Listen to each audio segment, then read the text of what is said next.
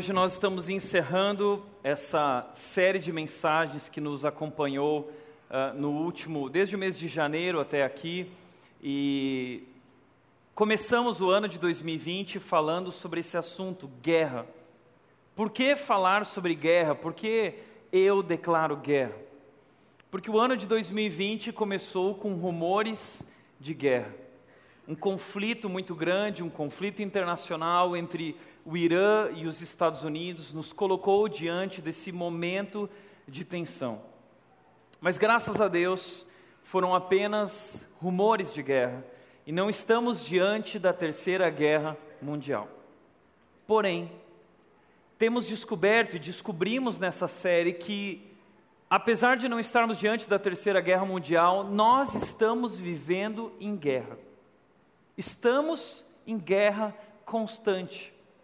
Todos os dias, quando nós acordamos, durante o dia inteiro e quando nós vamos dormir, nós temos vivido lutas, nós temos vivido batalhas, existe uma guerra interior dentro de nós. Parece que, não sei se você já, já percebeu isso, parece que muitas vezes somos sabotados por nós mesmos. Já percebeu que todo início de ano a gente tem nossos desejos, objetivos que nós queremos alcançar, mas ano após ano nós não conseguimos. E nós nos frustramos porque nós queremos viver algo diferente, nós queremos ser diferentes, nós queremos melhorar, nós queremos encontrar a nossa melhor versão.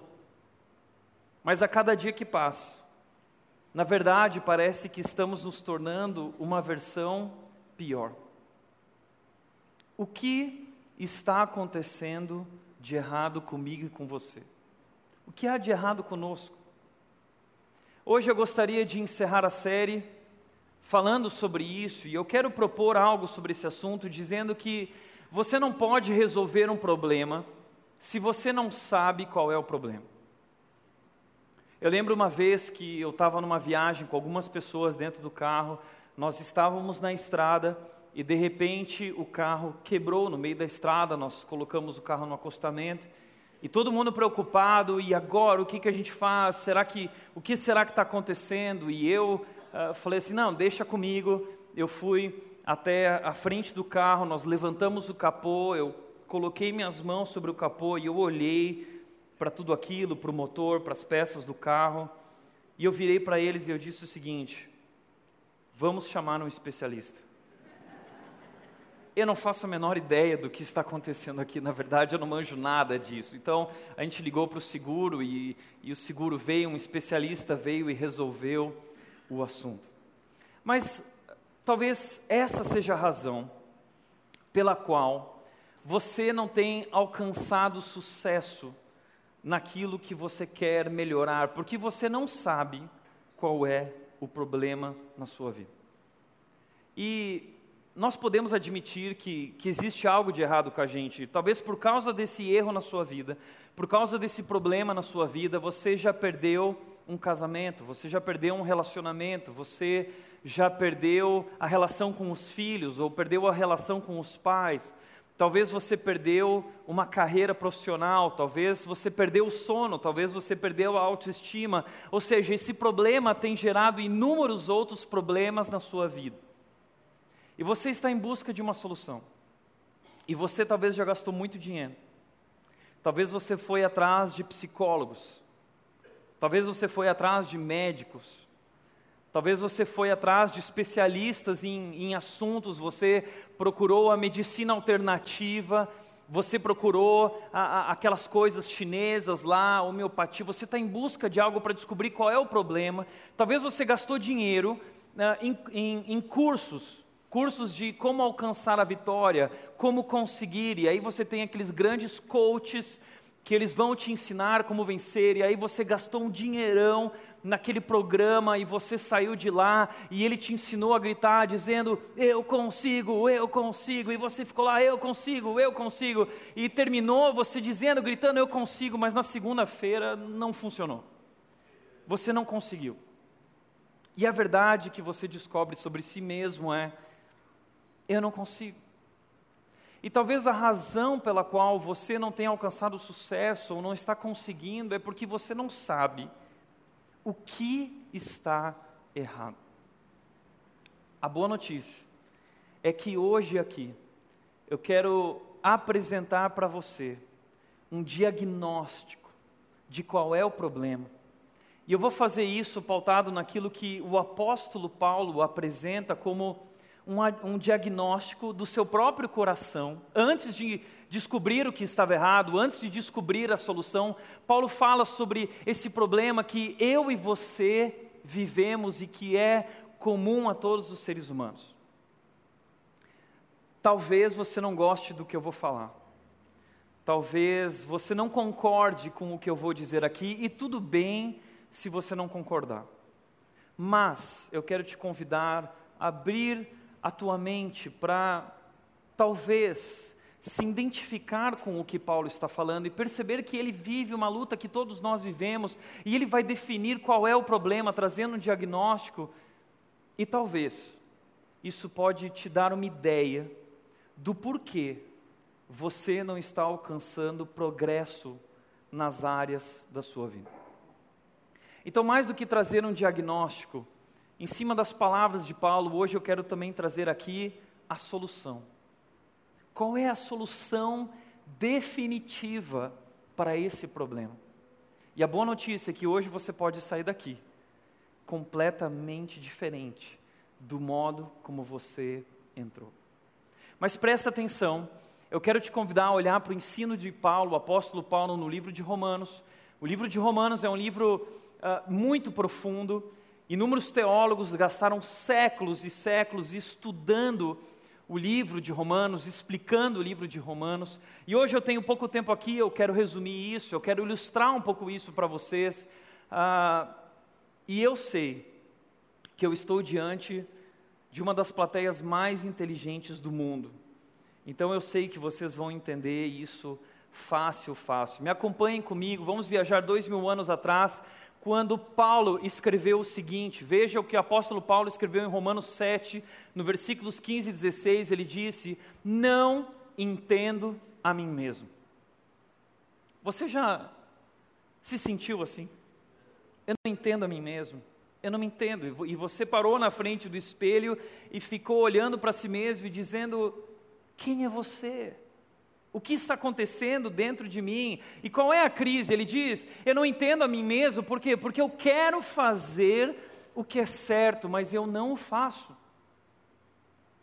Em vez disso, faço aquilo que odeio, o que eu não quero fazer, o que eu detesto, eu acabo fazendo. Eu não quero ser isso, eu não quero me tornar essa pessoa, mas eu faço. Mas se eu sei que o que faço é errado, isso mostra que concordo que a lei é boa. Nós precisamos entender quem é o apóstolo Paulo. Paulo é um homem muito importante que viveu há dois mil anos atrás e ele era um judeu.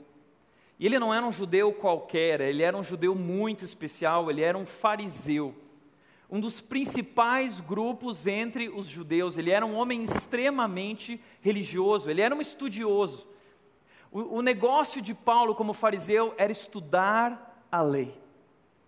E os fariseus eram conhecidos por conhecer muito bem a lei e por seguirem a lei à risca. Agora, Paulo, ele toma coragem para olhar para os judeus, aqui no caso, judeus que estão em Roma, cristãos, pessoas novas, pessoas que precisam entender o que está acontecendo de errado, e Paulo decide tirar a máscara. Paulo ele decide tirar essa maquiagem que, que tenta mascarar nossas imperfeições. E Paulo diz a verdade. Paulo diz: Eu tenho um problema. Eu tenho um problema sério. Na verdade, eu não entendo a mim mesmo. Você já se sentiu assim? E ele continua dizendo o seguinte: ele diz: Quero fazer o que é certo, mas não consigo. Eu simplesmente não consigo. Eu quero fazer o bem, mas não o faço. Não quero fazer o que é errado, mas ainda assim eu faço. Interessante que Paulo diz: Eu concordo que a lei é boa. Eu sei o que eu devo fazer.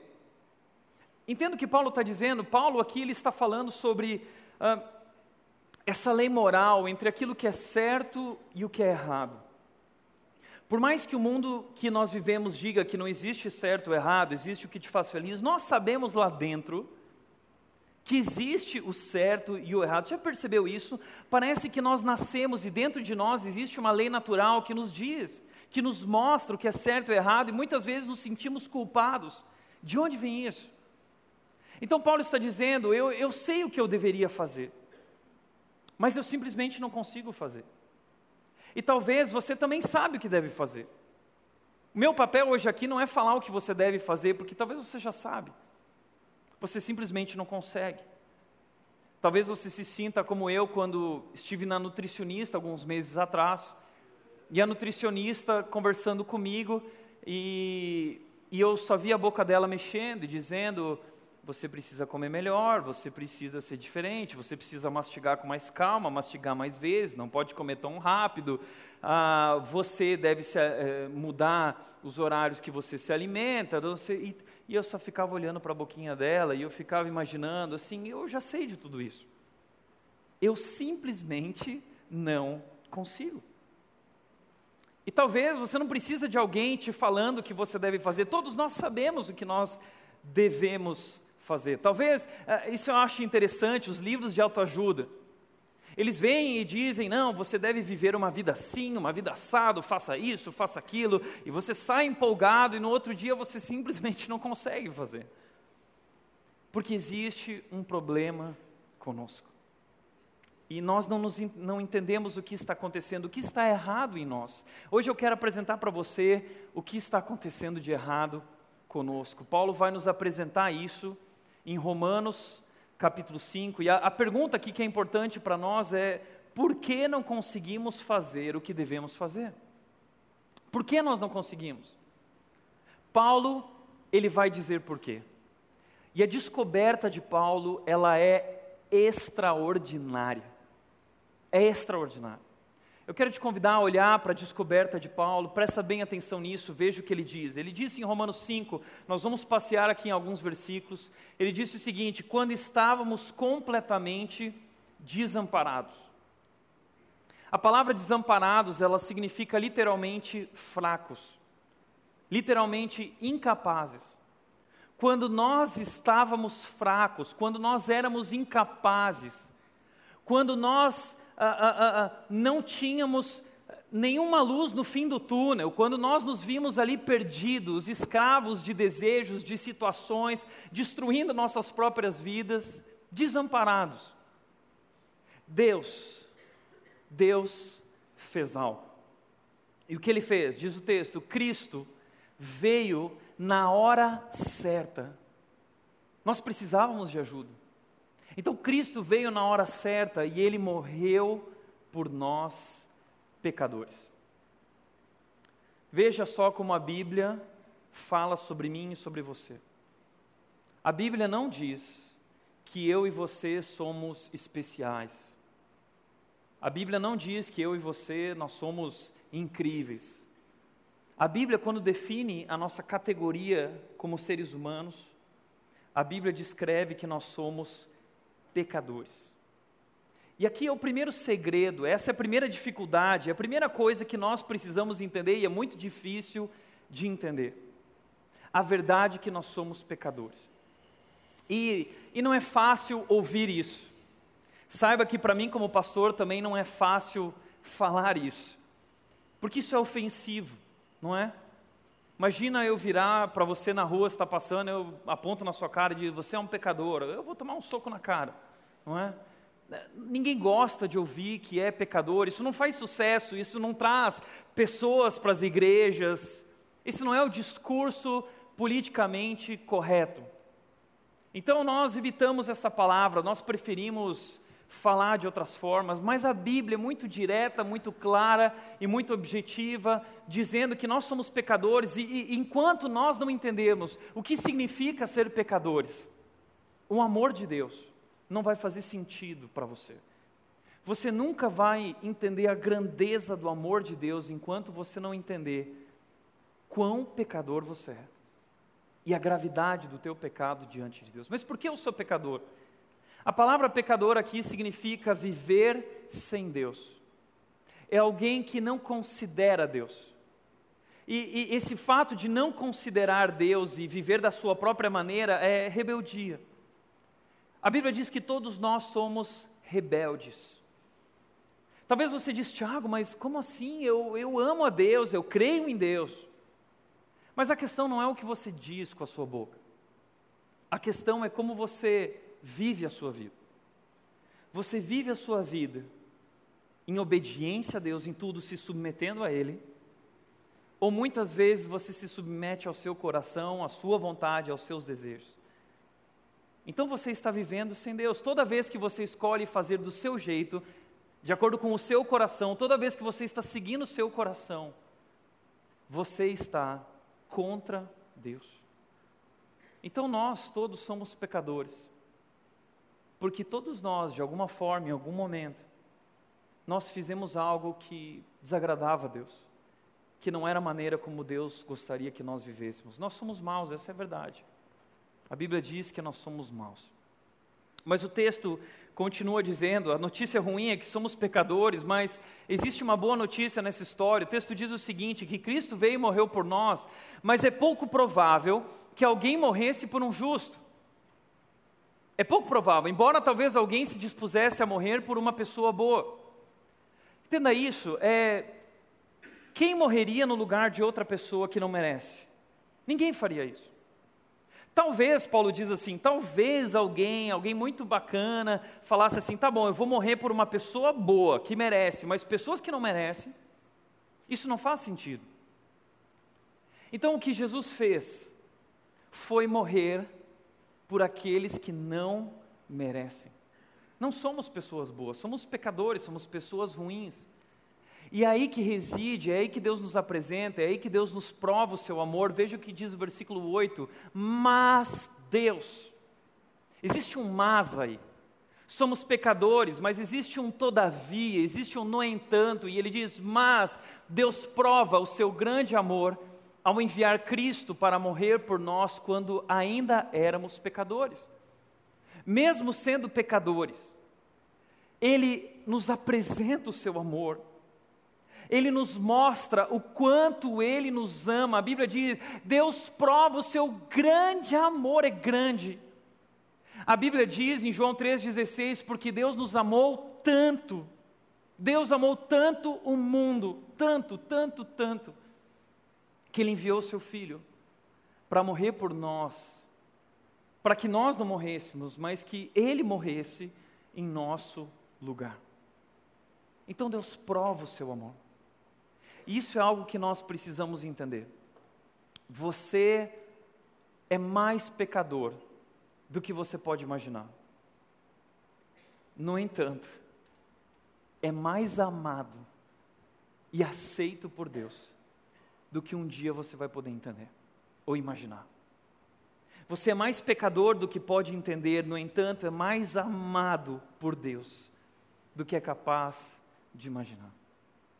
Deus fez algo incrível. E Deus trouxe uma solução para o nosso problema. Mas eu quero aprofundar ainda mais em qual é o nosso problema, porque, porque a Bíblia diz que nós somos pecadores. Paulo ele continua dizendo o seguinte, no versículo 12 ele diz: Quando Adão pecou, o pecado entrou no mundo e com ele a morte, que se estendeu a todos, porque todos pecaram. Talvez aqui nós temos o ensino mais importante de todo o Novo Testamento e você precisa entender isso se você quer entender o que é receber Jesus, o que é ser salvo em Jesus, o que é a vida cristã. Você precisa entender isso. Veja o que o texto diz: quando Adão pecou, o pecado entrou no mundo e com ele a morte. Quando Adão pecou, lá atrás, há muitos anos atrás, o primeiro homem que existiu sobre a terra. Esse homem foi criado por Deus para viver uma relação de amor e dependência com Deus. E eles tinham um relacionamento perfeito. Mas Deus disse: desfrute de tudo que eu fiz, somente não coma da árvore que está perto do meio do jardim, porque no dia que dela comer, certamente você morrerá. Por que Deus permite aquela árvore? Porque não existe verdadeiro amor sem liberdade. E Deus não queria criar um robô, Deus não queria um escravo. Deus queria ter uma relação de amor, e não existe amor, verdadeiro amor, sem liberdade. Então, aquela árvore representa a liberdade, o livre-arbítrio. Você pode escolher.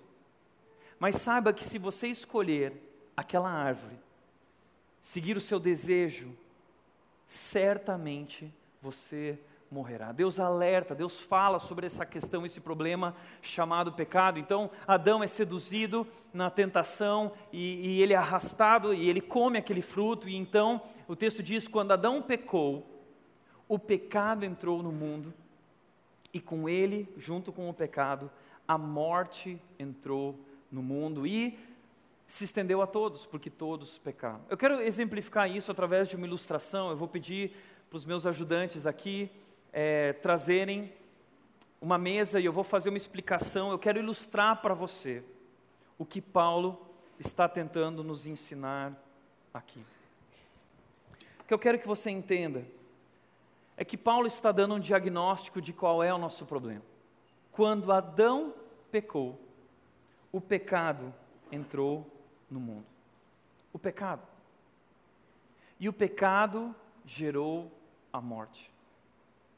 Esse é o nosso problema. É isso que está acontecendo comigo e com você. Tem algo a ver com Adão. O que Adão fez gerou o pecado que gerou a morte. Mas o que é o pecado? Nós precisamos definir o que significa essa palavra pecado. E eu quero que você entenda que o pecado, ele é muito mais do que atos, muito mais é, do que coisas que nós fazemos. Eu não quero que você encare agora o pecado como um verbo. Eu quero que você encare o pecado como um substantivo, como uma coisa, como um estado, como uma condição espiritual, uma posição que eu e você estamos diante de Deus. Uh, o pecado, nós podemos comparar ele com uma doença. O pecado é como se fosse uma doença. O pecado é como um vírus. E nós nós estamos no momento em que nós compreendemos muito bem o que é um vírus. Estamos diante do coronavírus. E, e existe uma tensão em todo o mundo com o medo de que esse vírus se espalhe, de que essa epidemia alcance o mundo inteiro. Então a China está isolada, os chineses não, não podem viajar, uh, um navio de pessoas que que chegou na Itália, alguma coisa assim, descobriram que tinha um caso com uma pessoa tinha um coronavírus lá dentro e 7 mil pessoas tiveram que ficar presas dentro do navio e não puderam sair, porque estamos nesse momento de tensão, de que esse vírus possa se espalhar e dizimar, acabar com a vida de muitas pessoas. Esse vírus que leva à morte, já levou à morte milhares de pessoas. Eu quero que você entenda que o pecado é como o coronavírus, mas é muito mais forte. E talvez a razão pela qual o coronavírus existe, qualquer outro vírus e qualquer outra doença, qualquer outro problema, qualquer outro vício, qualquer outro hábito escravizador, tudo isso vem de um lugar, vem de uma condição espiritual. Todos nós fomos infectados com essa doença, essa força, esse poder, esse vírus chamado pecado. Entenda isso. E, e talvez você entenda o que significa morte aqui, porque o pecado gera a morte. E talvez morte define bem o que você está experimentando na sua vida hoje. A morte de um relacionamento, a morte de um casamento, a morte na vida financeira, a morte ah, na sua carreira profissional, a morte da sua saúde.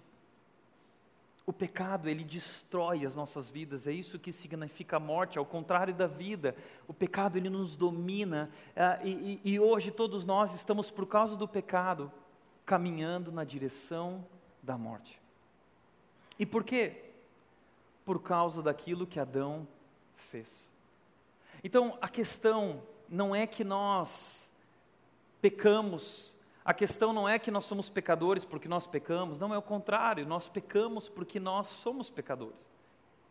O problema não é que você está pecando, o problema é que você nasceu pecador. Você já entendeu isso? Você nasceu pecador.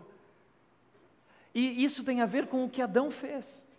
O que Adão fez destruiu toda a raça humana. E, e, e, como um vírus que se espalha, o pecado uh, uh, foi passando de geração em geração a toda a raça humana. E a Bíblia diz então que todos pecaram. É por isso que nós não precisamos aprender a pecar, a gente peca naturalmente, já percebeu isso?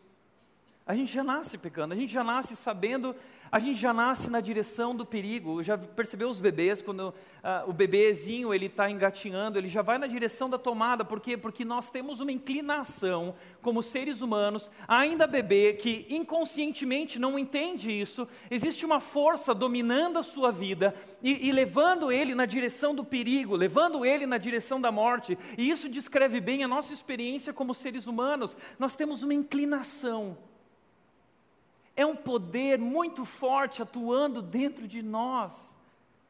E esse poder nos domina, ele é maior do que a minha vontade. Na verdade, eu não quero fazer, eu não quero machucar as pessoas, eu não quero ser irado, eu não quero ser violento, eu não quero falar o que eu não devia, mas eu acabo fazendo.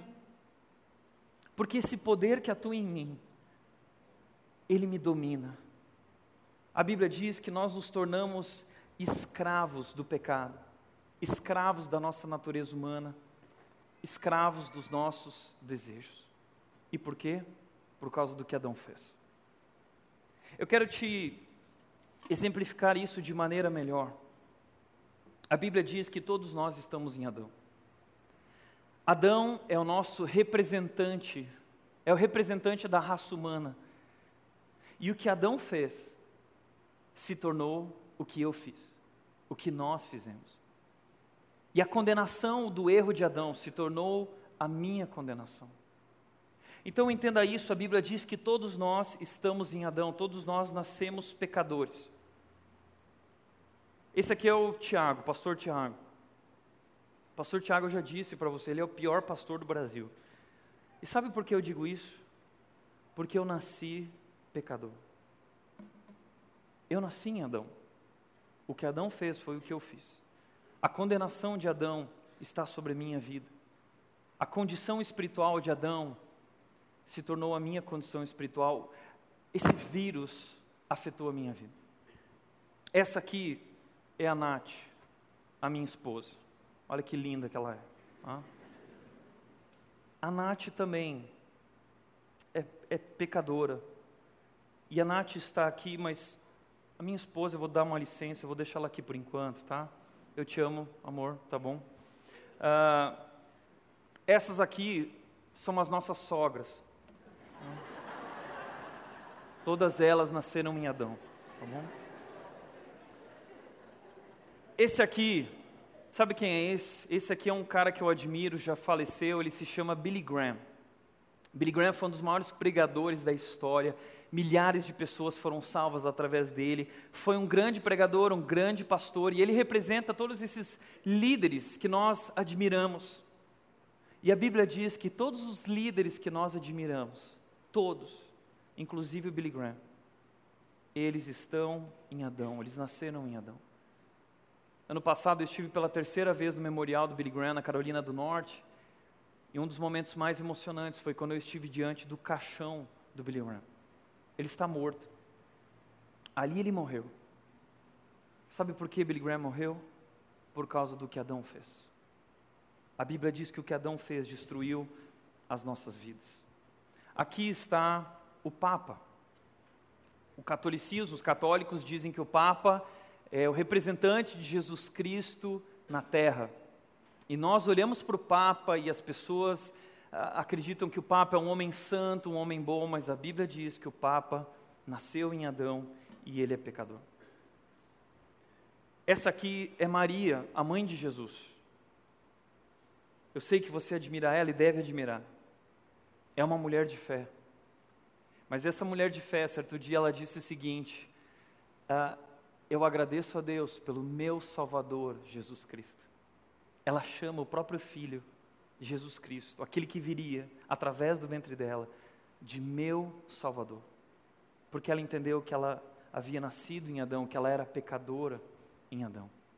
Essa aqui é a Madre Teresa de Calcutá. Ela fez uh, muitas coisas boas, ela serviu as pessoas, ela abriu mão da sua vida, ela fez inúmeras coisas boas, mas as coisas boas que ela, fe que ela fez não foram suficientes para torná-la uma pessoa boa. A Bíblia diz que ela é ruim. A Bíblia diz que ela é pecadora. A Bíblia diz que todos pecaram. Esse aqui, essa aqui é a vovó. Sabe a vovó? Você ama a vovó. A vovó é incrível. Eu tinha uma avó que era uma mulher de fé. Todos os dias ela acordava pela manhã, passava duas horas lendo a Bíblia, de joelhos diante de Deus. Era maravilhoso o que ela fazia. E eu adorava a comida dela. E você gosta da comida da vovó, e na casa da vovó, mas a Bíblia diz que a vovó é pecadora. Esse aqui é o Lula. Calma. E o Lula, ele disse o seguinte, o Lula ele disse o seguinte: não existe nenhuma alma mais honesta do que eu nesse país. E eu, eu, eu não quero é, colocar em xeque aqui o caráter do, do Lula, o que ele está dizendo, simplesmente o que eu quero dizer é que a Bíblia diz que não existe nenhuma alma honesta no mundo. Nenhuma alma honesta. Por isso, ele também está aqui. Mas aí você fala assim: é, por isso que eu votei no Bolsonaro. Mas o Bolsonaro também está aqui, tá bom? Bolsonaro está na mesma posição. Por mais que ele venha com o discurso de que não, Deus acima de todos, Bolsonaro, você já viu quanta coisa errada ele fala pra caramba. Sabe por quê? Porque ele não se controla, porque ele é pecador. Tão pecador quanto eu e com você. Assim a Bíblia diz que todos a Bíblia diz que toda a humanidade, todo mundo pecou. Tem gente tentando escapar da condenação. Mas não adianta, por favor, devolve aqui, não vai escapar. A Bíblia diz que todos pecaram, todos pecaram, todos foram condenados. Meu amor, eu te amo, mas você está aqui também, ok? Todos pecaram. Entenda uma coisa, é, nós costumamos falar que existem pessoas boas e pessoas ruins. Mas a Bíblia diz que não. Só existe uma categoria diante de Deus. A única categoria que existe diante de Deus é pessoas ruins. A Bíblia diz que todos pecaram. A Bíblia diz em Romanos uh, ah, 3,10 diz: não há um não há um justo sequer, todos pecaram. E por que nós somos pecadores? Por causa daquilo que Adão fez. E o que Adão fez ah, gerou o pecado que entrou no mundo e, e passou a todos os homens e se estendeu a todos. Então todos pecaram. Por isso que nós pecamos, porque nós nascemos pecadores. Esse é o diagnóstico. Esse é o problema, é uma força que nos domina, nos levando na direção da morte, nos levando na direção do pior. Por causa de um ato, por causa da desobediência de Adão. Então não existem pessoas boas e ruins, só existe gente ruim. Sabe o que a Bíblia diz? A Bíblia diz que você não presta. Eu e você não prestamos. Essa é a notícia ruim. Mas é importante entender essa notícia, esse diagnóstico, para que nós possamos trabalhar o verdadeiro problema e encontrar uma solução. Então, Paulo vai nos mostrar a solução, ele vai compartilhar algo que Deus fez. E ele diz: Mas há uma grande diferença entre o pecado de Adão e a dádiva de Deus. O que é dádiva? Dádiva é um presente. Então Deus está dizendo o seguinte: há uma grande diferença. Uma outra versão desse texto diz: não há como comparar o que Deus fez com o que Adão fez, porque o que, o que Deus fez é muito maior do que o que Adão fez. E qual é a dádiva de Deus? Qual é o presente de Deus? Vamos ver, o texto ele continua dizendo, versículo 15: Pois o pecado de um único homem trouxe morte para muitos. O pecado de Adão trouxe, se estendeu a todos nós e, e infectou a todos nós. Nascemos pecadores, condenados à morte. Ainda maior, porém, ainda maior, porém, é a graça de Deus e sua dádiva que veio sobre muitos por meio de um único homem, Jesus Cristo. Eu quero adicionar mais um personagem nessa história. E esse personagem se chama Jesus Cristo. Essa é a dádiva de Deus. Deus enviou seu Filho ao mundo para dar a vida em nosso lugar. E a Bíblia diz o seguinte: o que Jesus Cristo fez é muito maior que o que Adão fez. O que Jesus Cristo fez na cruz, o presente que Deus nos dá em Jesus, nesse sacrifício, desfez o que Adão fez. A vitória de Cristo sobre o pecado e sobre a morte é a nossa vitória. Esse é o presente de Deus. E isso significa, ah, Luiz orou isso aqui antes da pregação, ele disse: onde abundou o pecado, superabundou a graça. É disso que Deus está falando. Ele está dizendo: onde abundou o pecado, superabundou a graça de Deus, ou seja, a graça de Deus é maior que todo esse pecado. Não existe pecado maior que a graça de Deus. Nenhum pecado está fora do alcance da graça de Deus. E o que Deus faz através de Jesus Cristo é nos transformar, nos salvar.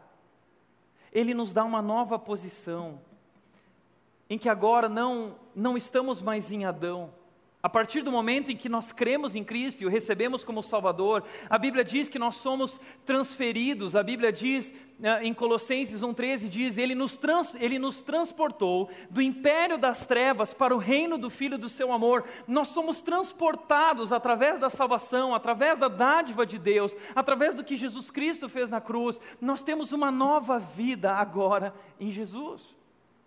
Uau, isso é incrível. E esse poder esse poder, que agora atua em mim, é muito mais poderoso que aquele poder que me controlava quando eu nasci. Esse poder que agora atua em mim através da presença de Deus na minha vida, me torna livre, me faz viver uma nova vida. Por isso, Paulo continua dizendo: ele diz o seguinte. E o resultado da dádiva de Deus é bem diferente do resultado do pecado de um único homem, Pois enquanto o pecado de Adão levou à condenação, o que Adão fez levou à condenação. Mas a dádiva de Deus nos possibilita ser declarados justos diante dele, apesar de nossos muitos pecados. Então, sabe o que Jesus fez na cruz? Nós somos agora, a Bíblia chama isso de justificação, nós somos justificados. O que é isso? É ser, ser declarado justo. Deus, sabe o que Deus está falando? Vocês são inocentes. Deus, a partir do que Jesus fez na cruz, Ele nos vê sem pecado, porque Ele nos perdoou completamente. Nós cantamos aqui, Sua graça em mim traz perdão sem fim.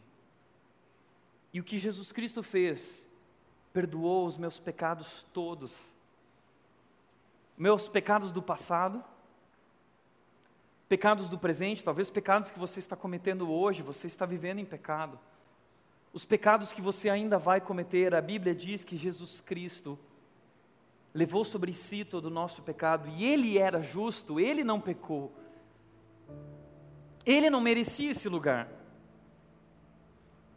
Adão merecia, eu merecia, porque nós pecamos, porque nós somos pecadores. E a Bíblia diz que Adão foi tentado, e Adão pecou. Mas a Bíblia diz que ele, Jesus Cristo, Hebreus 4,15 diz, foi tentado em todas as coisas, mas jamais pecou. Porque Ele é Deus, Ele é perfeito. E Ele ama pessoas imperfeitas. E derrama o seu amor perfeito sobre nós, trazendo perdão sem fim. Declarando que agora somos amados somos perdoados e agora nós temos uma nova vida em Jesus, uma nova posição. Eu não sou mais pecador, eu sou declarado agora, quando eu creio e recebo Cristo, eu sou declarado um filho de Deus, Ele me adota como seu filho. Isso é maravilhoso. Ele nos amou com um grande amor. Uau! Por isso a Bíblia continua dizendo: a morte reinou sobre muitos por meio do pecado de um único homem. Um único ato. Ainda maior, porém, é a graça de Deus. A morte reinou, a morte reinava, destruição em nossas vidas, em tudo que nós vivemos. Isso descreve tudo que nós estamos vivendo: a morte, destruição. Caminhamos na direção da destruição de tudo. Mas ainda maior, ainda maior é a graça de Deus e a sua dádiva de justiça. Porque o ato de justiça que Jesus Cristo fez naquela cruz, e todos que receberem esse ato, que crerem nisso que ele fez, reinarão em vida por meio de um único homem, Jesus Cristo. Entenda isso. E talvez você está dizendo, ah, Tiago, eu sei muito bem, eu já aprendi sobre isso. Isso é, você está falando sobre o céu, que Jesus ele, ele morreu na cruz para me levar para o céu. Não é isso que eu estou falando. E se você acha que é isso que é a salvação e a vida cristã, é verdade que a Bíblia diz que um dia nós vamos viver com Deus para sempre, vai ser maravilhoso. A Bíblia chama isso de céu, a eternidade, a nova Jerusalém, seja lá como você quiser chamar, mas não é isso que Paulo está falando, que Paulo está dizendo. Paulo não está falando sobre algo que nós vamos viver no futuro, Paulo está falando sobre o agora. Ele está dizendo que nós podemos reinar em vida por meio de Cristo, nós podemos vencer o pecado agora por meio do que Jesus Cristo fez na cruz por nós. Sabe o que isso significa? Que você pode hoje sair por essa porta vitorioso. Significa que não é o que você faz ou vai fazer a partir de agora, mas o que Ele fez na cruz por você. E a Bíblia diz que todos que o receberam, todos os que creram, João 1,12 diz: Mas todos os que creram e o aceitaram, Deus deu-lhes o direito de se tornarem filhos de Deus. É crendo aceitando, recebendo. Romanos capítulo 10, versículos 9 e 10 diz: Se com a sua boca você confessar que Jesus Cristo é o Senhor, e crer de todo o coração que Ele ressuscitou dos mortos, você será salvo.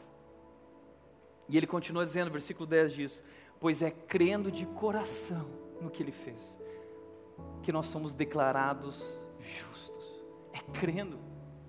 Você não precisa fazer nada. Essa salvação, esse convite, essa nova vida é de graça. É pela graça, diz a Bíblia, não por obras. Não é o que eu faço, não é o que eu fiz.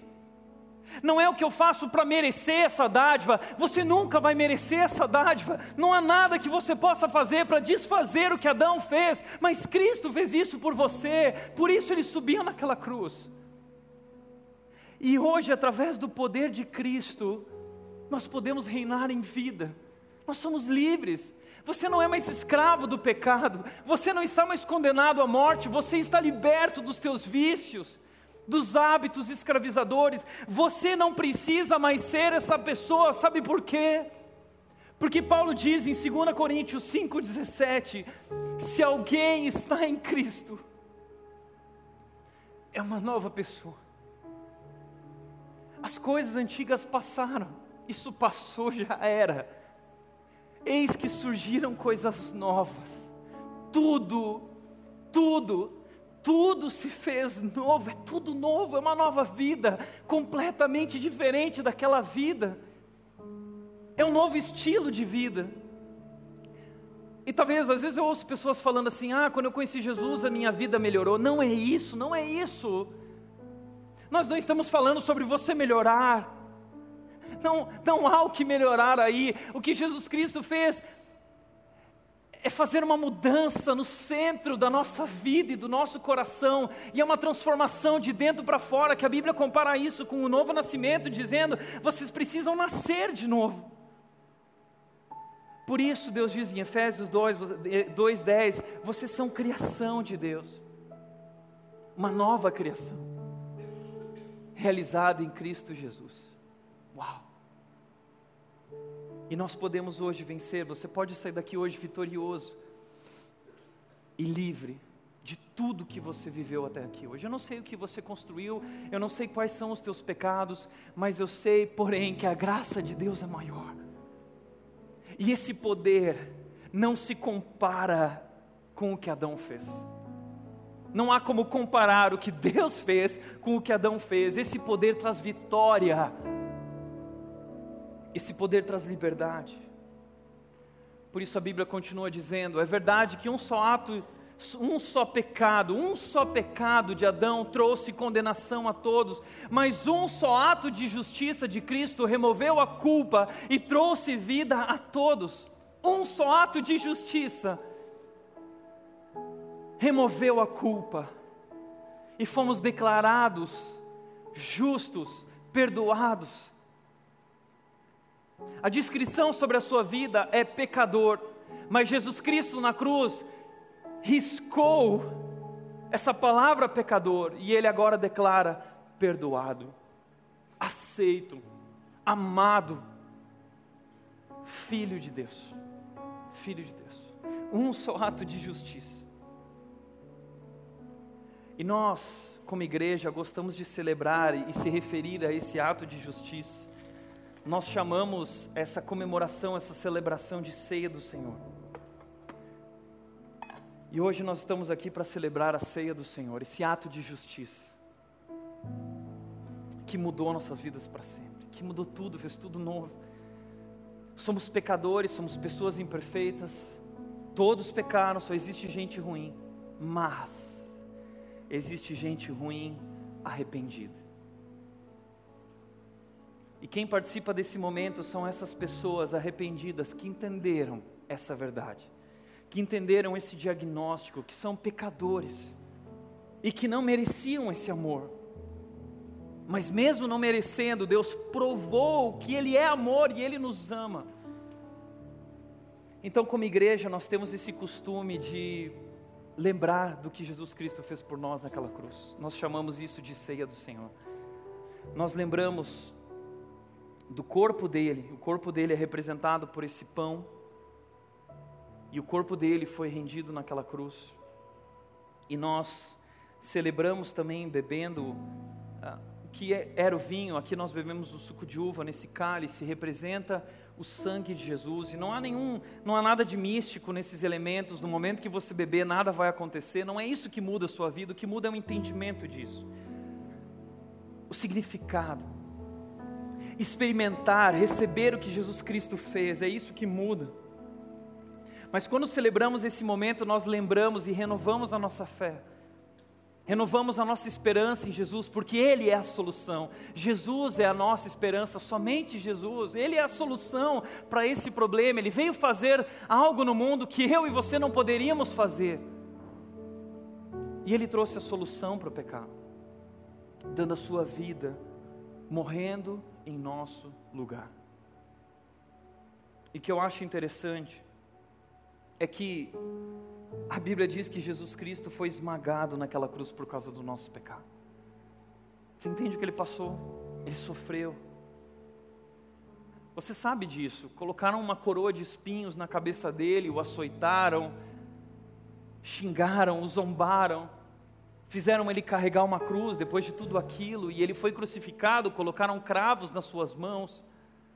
Mas a Bíblia diz que essa não foi a maior dor que Jesus sentiu. A maior dor que Jesus sentiu foi a dor da condenação sobre ele, da morte. Isaías 53 diz que ele foi esmagado por causa do nosso pecado, ele foi transpassado por causa das nossas transgressões, o castigo que estava sobre nós foi colocado sobre ele, e pelas suas feridas, pelos seus machucados, nós fomos curados. É por isso que nós celebramos esse momento, lembrando a morte, o tamanho valor que tem a cruz de Jesus. Você só vai entender quão grande é o amor de Deus quando você compreender a gravidade do pecado. Você é mais pecador do que você pode entender. Mas você é mais amado e aceito por Deus em Jesus do que você é capaz de imaginar. Então quero te convidar a participar desse momento, mas o que nós vamos fazer aqui é celebrar na nossa vitória. Olha o que Paulo diz em 1 Coríntios 15, 57.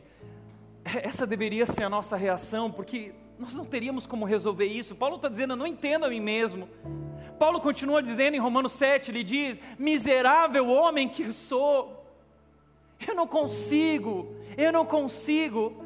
Mas ele diz no capítulo 7, ele diz o seguinte: Mas graças a Deus por Jesus Cristo, graças a Deus, é isso. E ele diz, Paulo diz, Romanos 8:1, já não há mais condenação para aqueles que estão em Cristo Jesus. Nada, nada, nada agora pode nos separar do amor de Deus. Romanos 8,36 ele diz: Já somos mais do que vencedores por meio daquele que nos amou. Graças a Deus que nos dá vitória sobre o pecado e sobre a morte por meio de nosso Senhor Jesus Cristo. Essa é a solução para a sua vida. Jesus Cristo, Salvador do mundo. E tudo que você precisa fazer hoje é recebê-lo, é crer de todo o coração. Essa é a verdade, essa é a solução. Você é pecador, mas Deus ama você. Nossos voluntários agora vão repartir a ceia e qualquer um pode participar, desde que você tenha entendido isso. E se você crê nisso, e ainda que você nunca tenha tomado uma decisão, daqui a pouco, antes da ceia, eu vou te desafiar a tomar uma decisão se você nunca fez isso, de receber Jesus na sua vida. Mas se você já recebeu, agora é o momento de reflexão. Todos nós. Agora é o momento de agradecer a Deus. E a banda vai cantar, nós vamos cantar uma música, você pode cantar junto, mas eu quero te convidar a pensar e refletir nesse grande amor de Deus. Você pega o cálice, enquanto você fica sentado, pega o cálice, pega o pão, continua sentado. Nós vamos celebrar depois. Não come ainda, não toma o cálice ainda, daqui a pouco nós vamos celebrar esse momento juntos. Presta atenção nessa música. Eu quero te convidar nesse momento a tomar a decisão mais importante da sua vida. É uma decisão que só é feita uma vez na vida e e a partir do momento em que tomamos essa decisão de receber Jesus como nosso Salvador, nós somos salvos, nós nos tornamos filhos de Deus. E a Bíblia diz que no momento em que nós cremos, o Espírito Santo de Deus vem habitar em nós, viver em nós, a presença de Deus, o poder de Deus atuando em nós. E esse poder é maior que o poder do pecado. Essa é a nossa vitória. A vitória de Cristo é a nossa vitória eu quero te convidar a tomar uma decisão se você nunca tomou essa decisão, ok? Eu quero convidar todos a fechar os olhos, por favor, nesse momento. Tempo de oração, tempo com Deus. E eu quero agora desafiar você que nunca tomou essa decisão e hoje você gostaria de fazer isso. Eu quero te ajudar, eu quero te guiar em oração agora diante de Deus tomando essa decisão e eu quero te pedir algo, eu quero te pedir que você fique de pé. Se você quer tomar hoje uma decisão de receber Jesus, fica de pé, por favor, aí onde você está. Fique de pé. Amém. Amém. Amém. Amém. Se você quer receber Jesus, você pode ficar de pé e fazer essa oração que eu vou fazer aí no seu coração. De olhos fechados, todos estão de olhos fechados eu quero te convidar a orar o seguinte: ore junto comigo e diga no seu coração a Deus o seguinte: Deus, eu entendo que eu sou pecador.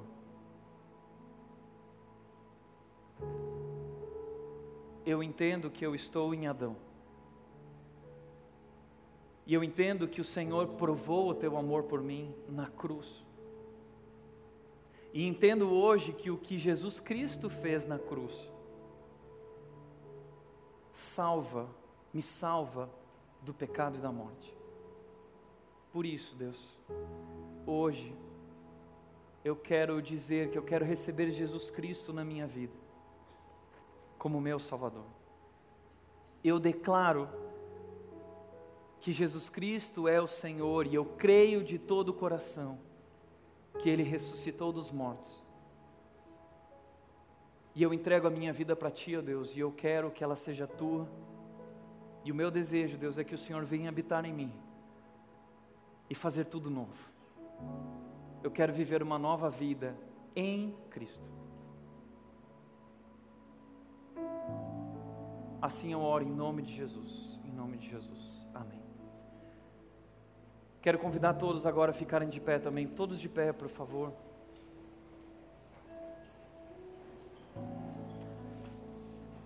Vamos agradecer a Deus por aquilo que Ele fez por nós em oração. Pai, nós queremos te agradecer, Deus, por esse pão e esse cálice que representam o teu amor. Estamos segurando em nossas mãos aquilo que representa o que o Senhor fez na cruz por nós. Essa é a prova do teu amor. Esse é o teu amor apresentado a nós em carne e osso. Jesus Cristo veio ao mundo e morreu por nós pecadores. E não merecíamos, somos mais pecadores do que conseguimos entender. Mas reconhecemos que somos, Deus, temos um problema dentro de nós. Mas como é bom, Deus, olhar para esse teu grande amor e saber que em Cristo nós somos perdoados, nós somos salvos e podemos viver uma nova vida e ser transformados de dentro para fora. Isso só é possível por causa do que Cristo fez na cruz, o ato de justiça, onde Ele rendeu o seu corpo em nosso lugar, Ele nos substituiu naquela cruz. Nós te agradecemos pelo corpo de Jesus entregue, esmagado na cruz por nós, e pelo sangue derramado por nós, sangue que nos lava, que nos purifica, que declara, nos declara perdoados. Obrigado, Deus. Graças a Deus, graças a Ti. Nós só podemos te agradecer por isso. Queremos viver essa nova vida, Pai, em Cristo. Em nome de Jesus que oramos. Amém. Amém.